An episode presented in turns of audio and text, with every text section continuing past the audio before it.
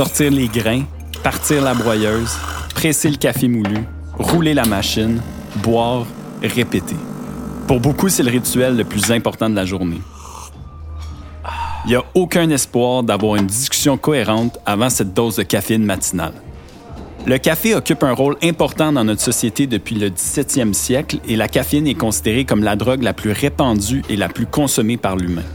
Mais pour qu'une personne au Québec consomme une gorgée de cette délicieuse boisson tous les matins, chaque grain de café est transformé à plusieurs reprises et change aussi de main plusieurs fois.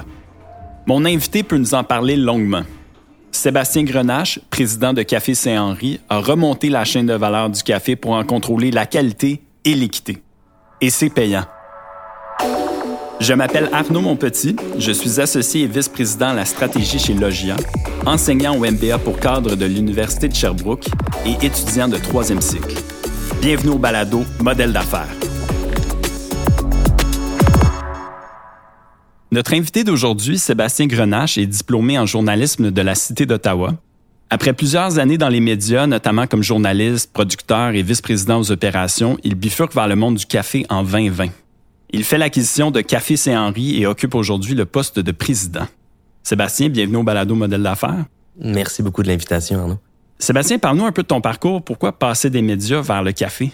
Comme je pense plusieurs opportunités en affaires, ça découle soit de liens ou ou de connaissances. J'étais encore dans les médias quand Jean-François euh, le Duc, le fondateur de Café Saint-Henri, voulait trouver un, un cédant pour son entreprise et par personne intermédiaire est arrivé à mon profil qui a trouvé fort intéressant et puis il m'a contacté. À l'époque, je cherchais pas une nouvelle entreprise, euh, mais par exemple, quand il m'a parlé du projet, quand il m'a parlé aussi du café, c'est là, je pense que la fougue entrepreneuriale a embarqué puis a fait comme, oh, ok, ça, ça peut être super important, mm-hmm. super important. Le café, c'est un produit que tout le monde connaît, que tout le monde consomme. C'est qu'avec euh, les discussions avec Jean-François sur son entreprise, mais également sur qu'est-ce que l'entreprise pouvait devenir, on est dans un podcast de croissance, mais j'ai vu automatiquement ce que je pouvais amener dans cette entreprise-là et j'ai sauté à pieds joints immédiatement. Alors, parle-nous un peu de Café Saint-Henri. J'imagine que la marque a évolué depuis ton arrivée en 2020. Oui, la marque a évolué, mais par exemple, j'ai acquis quand même un bijou. Café Saint-Henri a été le premier micro-torréfacteur au Québec. Jean-François, son fondateur, qui était un passionné de café, diplômé au niveau euh, du droit, lui aussi a pas pratiqué dans le droit, est allé dans le café. Moi, j'ai quitté le journaliste pour arriver dans le café.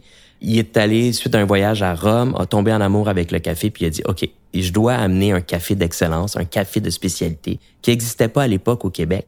On remonte maintenant 12-13 ans plus tôt. Et euh, Café Saint-Henri a été le premier micro-torréfacteur au Québec.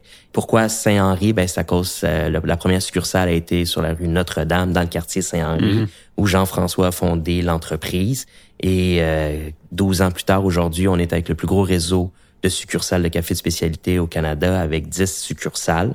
Et puis, on continue toujours de vouloir offrir à notre clientèle le meilleur café. On arrive avec un menu qu'on change à peu près à tous les deux mois avec des cafés d'exception. Le but est simple, c'est de convertir les gens au niveau du café de commodité à venir boire, à venir consommer, à venir comprendre qu'est-ce qu'est le café de spécialité.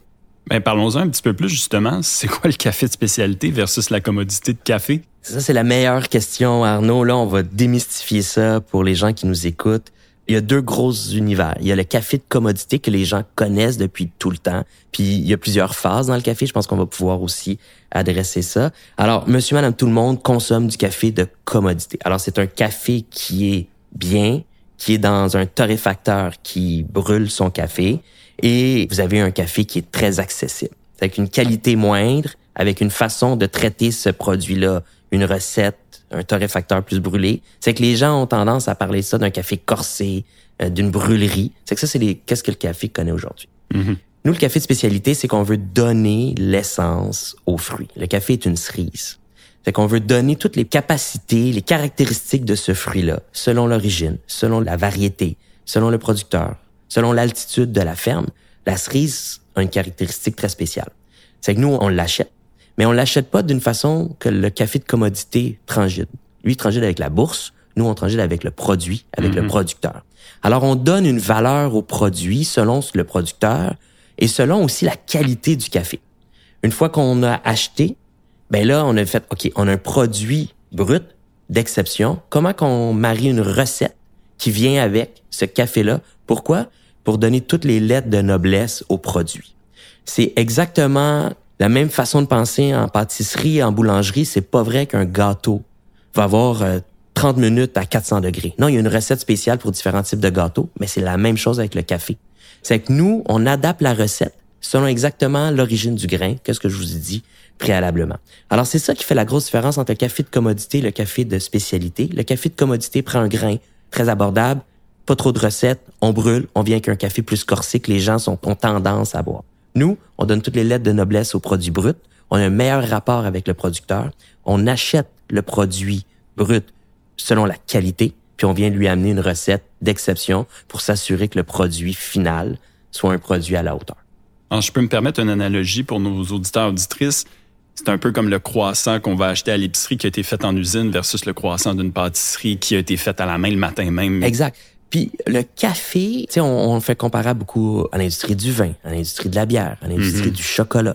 On est dans cette industrie-là et on est la dernière industrie à faire le boom au niveau de la consommation. L'industrie du vin au Québec là, a été transformée via aussi ces établissements avec la SAQ où maintenant on est capable de se retrouver dans une succursale SAQ. On a un espace salier où ce qu'on peut aller mhm. amener des vins de plus grande qualité et les Québécois, Québécoises ont été capables d'apprendre sur le vin, d'avoir un apprentissage plus poussé, plus accru, c'est qu'ils sont capables de consommer un vin soit de plus grande qualité où ils connaissent ce qu'ils voient. La bière vient juste d'être transformée. C'est une industrie qui a été transformée avec les microbrasseries. Mhm. C'est que, il y a 20 ans, on avait les majeurs avec les Labatt, avec les Monsun. Aujourd'hui, sont presque plus sur les étagères, où ils ont acquéri les microbrasseries qui, eux, amènent un produit beaucoup plus local, beaucoup plus axé sur le produit final. Mm-hmm. Le café, pour moi, est la dernière industrie à être transformée au niveau de l'alimentaire, où les gens au Québec, au Canada, maintenant sont de plus en plus conscients de qu'est-ce qu'ils veulent boire, ils sont plus conscients de qu'est-ce qu'ils veulent se retrouver dans leur tasse, et maintenant on voit cette transformation-là entre le café de commodité et le café de spécialité, qu'est-ce que nous, Café Saint-Henri et d'autres à Montréal, on a des très bons roasters à Montréal, offrent à la clientèle. Alors, je comprends que Café Saint-Henri, à la base, c'est les succursales, c'est là où vous vendez votre produit fini, transformé, le café de spécialité. Par contre, pour acquérir ce café-là dans des canaux alternatifs qui ne sont pas des canaux de commodité, vous avez parti une nouvelle marque qui s'appelle Origine 117. Est-ce que tu peux en parler un petit peu plus de ça? On parlait de croissance, Arnaud. Euh, quand j'ai acheté Café Saint-Henri, comme je disais, j'ai hérité d'une bonne marque. Dans l'industrie du café spécialité, Café Saint-Henri était très, très, très connu, même à travers le Canada dû à son fondateur qui a amené un bon réseau, mais qui a été le premier. Mhm. On arrive avec toutes les meilleures idées au monde quand on acquiert une compagnie, mais rapidement, une fois qu'on a les mains dedans puis qu'on travaille au quotidien dans, dans l'entreprise, peut-être que les plans initiaux changent. Ça a été mon cas, où j'ai dit, comment que je peux faire pour accélérer la croissance au niveau de la consommation du café de spécialité, non pas juste au niveau de Saint-Henri. On a joué sur l'industrie. C'est super important pour nous que monsieur, madame, tout le monde, que nos consommateurs, que nos clients ou autres comprennent, connaissent et voient un, atout ajouté à bord du café spécialité. Mm-hmm. C'est pas juste avec Saint-Henri que j'ai besoin de ça. Je l'ai fait avec une organisation qu'on a créée qui s'appelle Origine 117, qui vient, lui, supporter l'industrie du café spécialité au Québec et au Canada, de la cerise à la tasse. Mm-hmm. Et quand je dis de la cerise à la tasse, c'est qu'on a créé une compagnie qui s'appelle Groupe Apex, où on a fait une acquisition à l'intérieur du groupe Apex également, on a créé une compagnie qui est dédiée uniquement à l'achat de café vert, de café de spécialité. C'est que présentement, on a un réseau à partir de neuf pays importateurs où on a des liens privilégiés avec des producteurs. Et cette compagnie-là sillonne ces pays durant la session de production et va sélectionner les meilleurs cafés. Et notre rôle, nous, c'est de les amener au Québec, de amener au Canada, de faciliter l'entrée pour plus de cafés puissent avoir accès à cette matière première on a créé une compagnie de torréfaction de haute technologie pour qu'on puisse aider soit des roasters, soit Saint-Henri à développer plus de volume. Mm-hmm. On a créé une compagnie qui s'appelle Bloom Distribution, qui est une compagnie dédiée, spécifique au niveau de la distribution alimentaire pour les cafés, c'est-à-dire ce besoin de lait, boissons alternatives. Pourquoi? Parce que le café, leur pôle de croissance, c'est au niveau de l'inventaire. Mieux qu'on gère l'inventaire, meilleur mm-hmm. le café va être avec la pénurie de main-d'œuvre, avec la difficulté au niveau d'avoir accès à la matière première, on a décidé de créer cette compagnie-là qui est dédiée uniquement à la consommation de biens pour un café. Et à la base, on a créé un système ERP qui vient gérer les inventaires en temps réel. C'est que maintenant, nos clients vont être capables, avec cette application-là, avec Bloom, de maximiser leur inventaire, puis de s'assurer, selon le volume qu'ils produisent, d'avoir les bons produits au bon moment et pas trop avoir d'inventaire puis pas assez. C'est que ça, c'était super important. Comme on s'est dit, Origine 117, on a voulu faciliter l'industrie, puis on est venu dans les différents canaux combler des manques dans l'industrie. Et notre dernière compagnie qu'on a créée, c'est Pro Café. C'est la dernière de la chaîne, ça veut dire les machines. C'est mhm. comment qu'on peut aider avec accès à des machines, réparation de machines, location de machines. Alors, je comprends qu'Origine 117 est devenu votre véhicule. En fait, c'est la marque parapluie de toutes les autres marques qu'on vient de nommer. Puis on veut vraiment couvrir de la cerise à la tasse, comme tu viens de dire. Alors, si on décortique, il y a une compagnie qui va voir les producteurs, qui a des ententes avec eux. Il y a une compagnie qui l'importe. Il y a une compagnie qui la transforme et la vend ici. Puis après ça, bon, il y a Saint-Henri qui est le dernier, le last mile vers le consommateur. Est-ce que c'est bien ça? Euh, oui. Mais aussi, ce qui est super important de mon modèle qu'on a créé, c'est que mes compétiteurs de Saint-Henri sont mes clients dans mes autres entités. Mm-hmm. C'est qu'on est venu créer des vases clos. On a une industrie super engagée à Montréal. Les différents roasters, on se tient ensemble, on se connaît, c'est un milieu artistique. Origine 117 est venu faire un peu créer une consolidation du marché mm-hmm. pour faciliter non pas la rentabilité d'Origine 117, la transformation du consommateur vers le café de spécialité. On est venu donner, moi je me vois comme un tremplin. Puis je, je peux pas le faire tout seul. J'ai besoin aussi de la communauté. J'ai besoin aussi des bons partenaires. Puis c'est avec ça tout ensemble qu'on va être capable d'obtenir notre mission, c'est de transformer la consommation de café au Canada. Puis Origine 117 a mis tous les outils en place pour faciliter, pour accélérer cette industrie-là. On est dans une forte croissance, on est dans une rapidité d'exécution, on est là pour donner les outils pour s'assurer que monsieur, madame, tout le monde, nos consommateurs qui nous connaissent ou pas, puissent déguster, connaître, savoir, puis maintenant faire la différence entre un café de commodité puis un café de spécialité. Sébastien, je me dois te poser la question. Vous avez fait une intégration verticale. Ça veut dire qu'à un certain point, vos compétiteurs deviennent vos clients sous le même groupe. Comment vous avez fait pour gérer ça concrètement? Quand on a créé Origine 117, on le savait, on était conscient du risque que ça pouvait apprendre. Par exemple, tous nos efforts ont été concentrés à ne pas créer cette ambiguïté entre nos clients et mhm. Café Saint-Henri. Mhm.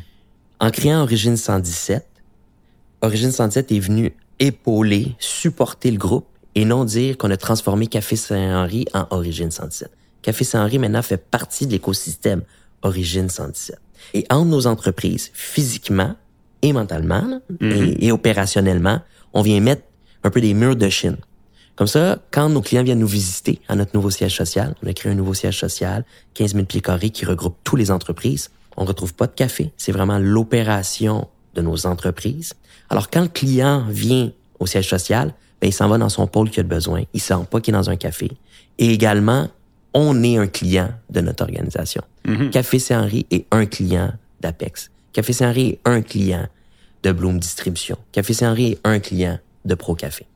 Tu as fait mention tantôt de quelque chose qui m'a accroché l'oreille. Tu parles de l'espace lié au SOQ, puis c'est un peu le, lien que tu es allé faire avec le café de spécialité. Est-ce que ça insinue que maintenant on a des sommeliers de café? Comment vous faites pour, euh, sur vos étiquettes, dire que ce café-là goûte la noisette, la mangue, euh, et ainsi de suite? On a parlé de forte croissance aussi dans Régine 117, mais on a eu une forte croissance au niveau de Café Saint-Henri. Puis comment qu'on l'a abordé, c'est comment que je peux aller chercher des nouveaux marchés dans le café de spécialité on avait déjà un grand réseau de succursales où le client maintenant avait un barista pour le conseiller. C'est que ça, c'était facile de communiquer la passion ou communiquer la valeur du produit à notre clientèle.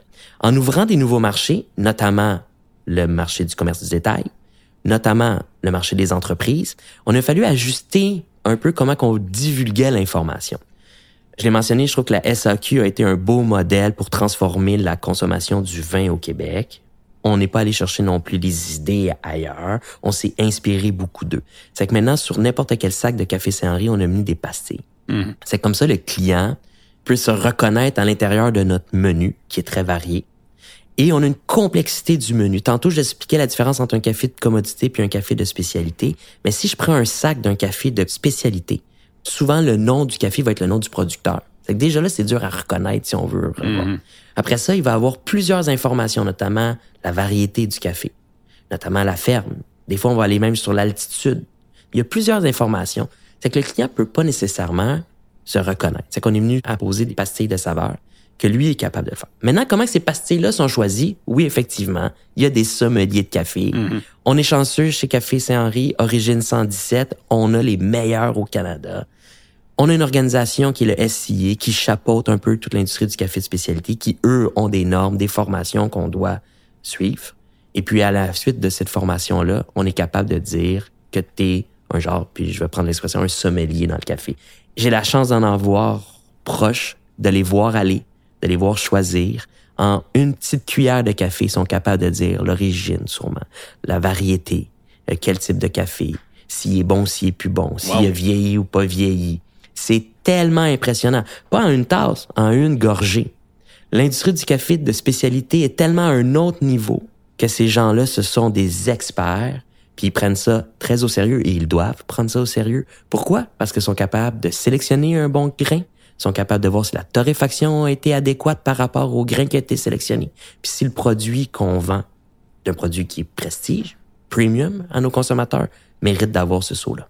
Alors, on reconnaît vraiment l'industrie du vin. Je fais encore ce parallèle-là, mais c'est sensiblement la même chose ici. Là. Tu as fait une petite allusion tantôt à des vagues de café. Donc là, je pense que vous vous positionnez dans le third wave, la troisième vague. Qu'est-ce que ça veut dire concrètement? Tellement content de cette question-là, Arnaud, parce que c'est si une des questions qu'on se fait poser le plus, c'est ça. Mhm. On dit présentement qu'on est dans le third wave, puis les gens l'entendent, cette expression-là. Qu'est-ce que ça veut dire? Ça veut dire qu'on est rendu à notre troisième vague. Ça veut dire qu'il y a eu une première vague. La première vague, c'est qu'est-ce que nos grands-parents connaissent? Maxwell House, euh, du café instant, du gros café, Folgers. Folgers, tu sais, les grosses canettes. Première vague de café. Deuxième vague, c'est tout ce qui a été la commercialisation du café OK. les Starbucks, les Tim Hortons, toutes ces entreprises-là qui ont venu commercialiser à un autre niveau le café. Troisième vague qui englobe beaucoup. La troisième vague, c'est mom and pop shop. Maintenant, on n'est plus dans la grande commercialisation. On est plus dans des cafés de quartier. On est plus dans un, un ou deux, peut-être trois, quatre succursales, mais des mom and pop shops qui sont concentrés sur le produit. Mais à l'intérieur de la troisième vague, il y a des brûleries, il y a des cafés de spécialité. C'est pas la même non plus industrie. C'est-à-dire que la brûlerie n'a pas nécessairement l'approvisionnement d'un café de spécialité à la base, n'a pas nécessairement la torréfaction qui suit ça. C'est que nous, Café Saint-Henri, et comme plusieurs autres, on est à peu près une trentaine de roasters à Montréal, on se spécialise dans la troisième vague, mais dans le café de spécialité. On est des mom and pop shop, on n'est pas de la grosse commercialisation. Mais par exemple, on a à la tête le produit, qui est un peu la notion de la troisième vague. Mais en plus de ça, on est dans le domaine de la spécialité, comme je vous expliquais auparavant, les deux critères, l'achat et au niveau de la torréfaction. Mais je suis content aussi de dire que présentement, Saint-Henri a été le premier à amener la troisième vague au Québec. Mais aujourd'hui, on est rendu où ce qu'on veut être les premiers à amener la quatrième vague. Et on travaille là-dessus. Et dès 2024, on va se positionner comme étant le leader de la quatrième vague. Maintenant, la quatrième vague, qu'est-ce que c'est? La quatrième vague, c'est on va prendre le meilleur de la deuxième vague avec le meilleur de la troisième vague. Mhm.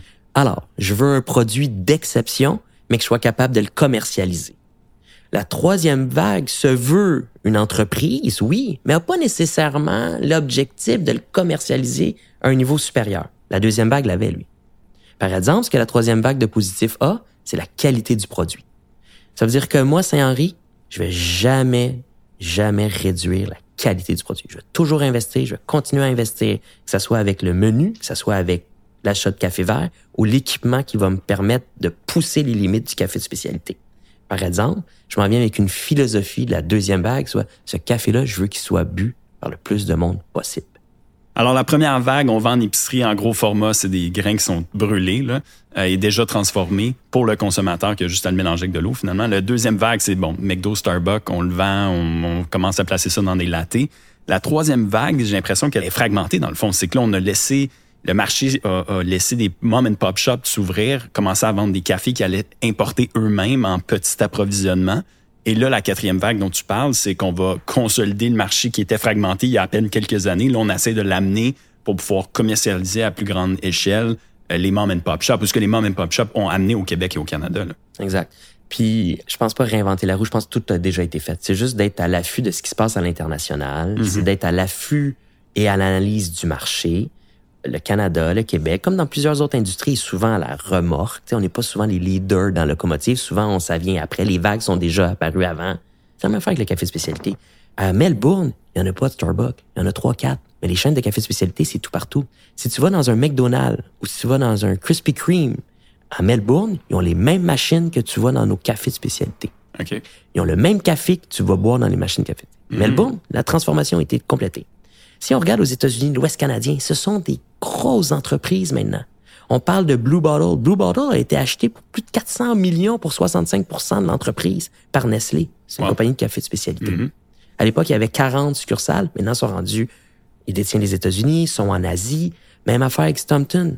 Stompton, une compagnie de Portland, trois succursales, a été acquérie avec Pete's Coffee, qui fait partie de Keurig, etc. Ils sont rendus maintenant dans Alaska Airlines. Ils sont- Mais par exemple, la qualité du café demeure. Mais il n'y a rien de mal à vouloir l'amener à un autre niveau, puis le faire connaître le plus de monde possible. Puis plus que le café de spécialité va être consommé, plus je vais avoir les outils pour avoir de l'impact à destination, de l'impact avec nos producteurs, créer avec eux des partenariats pour développer une variété, pour les aider à faciliter leurs opérations, qui est la base du café de spécialité.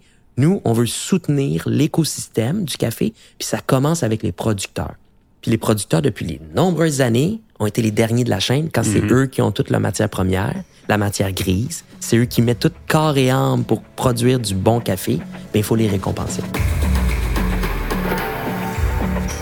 Sébastien, je disais d'entrée de jeu que depuis votre achat de Saint-Henri, on parle d'une croissance grosso modo de 400% C'est énorme. Peux-tu nous en parler un petit peu plus? Étant donné qu'on a accentué sur l'industrie et on a acheté, acquéri et aussi créé des nouvelles entreprises, tout ça est venu consolider un peu notre vision qu'on avait, soit d'amener l'industrie du café de spécialité à un autre niveau. Puis comment qu'on le fait, c'est sûr et certain, plus que je crois, plus mes clients, qui eux autres aussi, ce sont des roasters, des cafés, croient aussi. C'est qu'on était capable d'amener l'industrie vers le haut. C'est que ça, c'est la première réussite qu'on a. Après ça, maintenant, c'est comment qu'on est capable de faire une forte croissance puis de continuer à avoir cette forte croissance-là. Le premier est fait, la première étape, mais là, c'est maintenant le, le travail commence. C'est-à-dire que cette croissance-là m'a amené à amener le solage la maison, mais là, il faut que je la bâtisse. Puis ça, c'est une autre étape à faire. Ben, parlons-en. Tu es dans une posture de repreneur, dans une industrie que avant tu connaissais pas nécessairement. C'était quoi tes grands apprentissages là, des trois dernières années? On est en cinquième vitesse. L'apprentissage est en cinquième vitesse. La croissance de l'entreprise a été en cinquième vitesse. C'est la première fois que je reprenais une entreprise. Moi, avant, j'étais soit au début des entreprises, on a créé des entreprises, mais de reprendre une entreprise où que le train est déjà parti, avec des employés, avec une mission, avec une vision. Toi, t'arrives avec peut-être une autre mission, une autre vision. Là, il faut que tu sois capable de dire, OK, le train, il faut que je le fasse tourner 180 degrés. Combien de temps que ça va me prendre? Qui je vais avoir besoin pour tourner ce train-là? Fait que ça, ça a été la première apprentissage. Moi, je pensais que ça allait se faire en quelques mois. Ça s'est fait en deux ans et demi. Peut-être que j'étais naïf. Sûrement, j'ai été naïf. Puis je pense que c'est une belle qualité d'un entrepreneur, sinon on foncerait pas dans, dans plusieurs projets. Mais après ça, c'est de dire, OK, là, je l'ai fait. Ça m'a pris deux ans et demi. Comment qu'on va être capable maintenant d'amener à notre même objectif qu'on avait fait? Deuxième constatation, c'est j'ai eu une transition avec Jean-François Leduc de quelques semaines. Puis ça, je pense que ça l'a aidé. Pas parce que Jean-François et moi, on s'entendait pas bien. Au contraire, on, on s'entend très, très bien. C'est juste circonstanciel, c'était la COVID. Jean-François a pris la COVID. Ses enfants ont eu la COVID. Fait que là, à l'époque, il fallait qu'on reste à la maison des semaines. Puis après, ça a été Noël. C'est que finalement, il était plus au bureau pendant deux mois. C'est que ça m'a appris à être plus débrouillard, à apprendre l'industrie du café rapidement. C'est la clé du succès qu'on a eu. Parce que j'ai été capable de prendre les règnes de l'entreprise plus rapidement, puis j'ai été obligé d'apprendre l'industrie beaucoup plus vite que s'il avait resté là. Puis ça, je pense, pour les repreneurs, c'est un des gros enjeux. Comment que le repreneur se situe, se positionne dans l'entreprise quand le cédant est encore présent. Des fois, il y a des clashs d'idées, il y a des clashs de valeurs, il y a des clashs de l'employé. C'est comment qu'on fait pour gérer ça? Moi, chez Saint-Henri, j'ai pas eu besoin. Puis ça, je pense, ça a été la clé du succès. Puis comment qu'on, après ça, on a été capable d'avoir le personnel requis, d'amener nos, nos valeurs, d'amener nos procédés. Puis on est toujours à une phase d'écoute au début. hein. On est toujours à une phase de dire, OK, les employés, comment c'était, etc. Ça nous a pris deux ans et demi au lieu de quelques mois. Puis aujourd'hui, ça le fait que Saint-Henri a une forte croissance. Avec un de mes partenaires, moi, on a la même vision de qu'est-ce que ça prend pour s'assurer d'une croissance. C'est, un triangle. Puis chacun des côtés du triangle, c'est un, c'est, le personnel. C'est qui qu'on a de besoin. La bonne personne aux bons endroits. Après ça, c'est les outils. Cette personne-là a besoin d'outils. Quel outil qu'on va lui donner? Mais si j'ai la bonne personne, puis j'ai les bons outils, mais j'ai pas les bons process, ça peut pas fonctionner. C'est que la troisième, c'est les process. Maintenant, une fois qu'on a instauré ce triangle-là, ça revient avec les fondations que je disais tantôt, que là, on était capable de construire, puis là, on était capable de bâtir. Puis là, maintenant, tout va beaucoup plus vite. Pourquoi? Parce qu'on est capable de cibler les priorités, on a les bonnes personnes, on a les bons outils, puis on a les bons process qui suivent toute la croissance de l'entreprise. Sébastien, on arrive au moment où je sors ma boule de cristal, je me permets de faire un peu de prospective. Qu'est-ce que l'avenir nous réserve pour Origine 117, Café Saint-Henri et Sébastien Grenache? L'avenir va être extraordinaire pour Origine 117, pour l'industrie du café de spécialité. On a un plan d'action qui, à date, tient la route. On est en train de maximiser nos objectifs. Origine 117, via Groupe Apex, va continuer à supporter les différents roasters canadiens. Bloom, on va continuer à innover, à amener des nouveaux produits pour l'industrie du café de spécialité. Café Saint-Henri va devenir le plus gros réseau de café de spécialité au Québec. On veut doubler, tripler les réseaux qu'on a présentement. Et tout ça va venir accompagner la conviction première de plus de personnes puissent boire du café de spécialité. Sébastien, merci de t'être prêté au jeu. Bon succès pour la suite des choses. Merci beaucoup de l'invitation. Ce que j'ai vraiment apprécié de ma discussion avec Sébastien, c'est qu'il a réussi à nous faire vivre le café, de la cerise à la tasse. C'est une chaîne de valeur qu'il connaît bien parce que sa nouvelle organisation, Origine 117, agit de bout en bout. Il achète, importe, transforme, distribue et vend aux consommateurs, et ce, tout en entretenant des relations avec des clients qui peuvent parfois être ses compétiteurs. C'est un excellent exemple d'un modèle d'affaires d'intégration verticale qui a connu une croissance importante.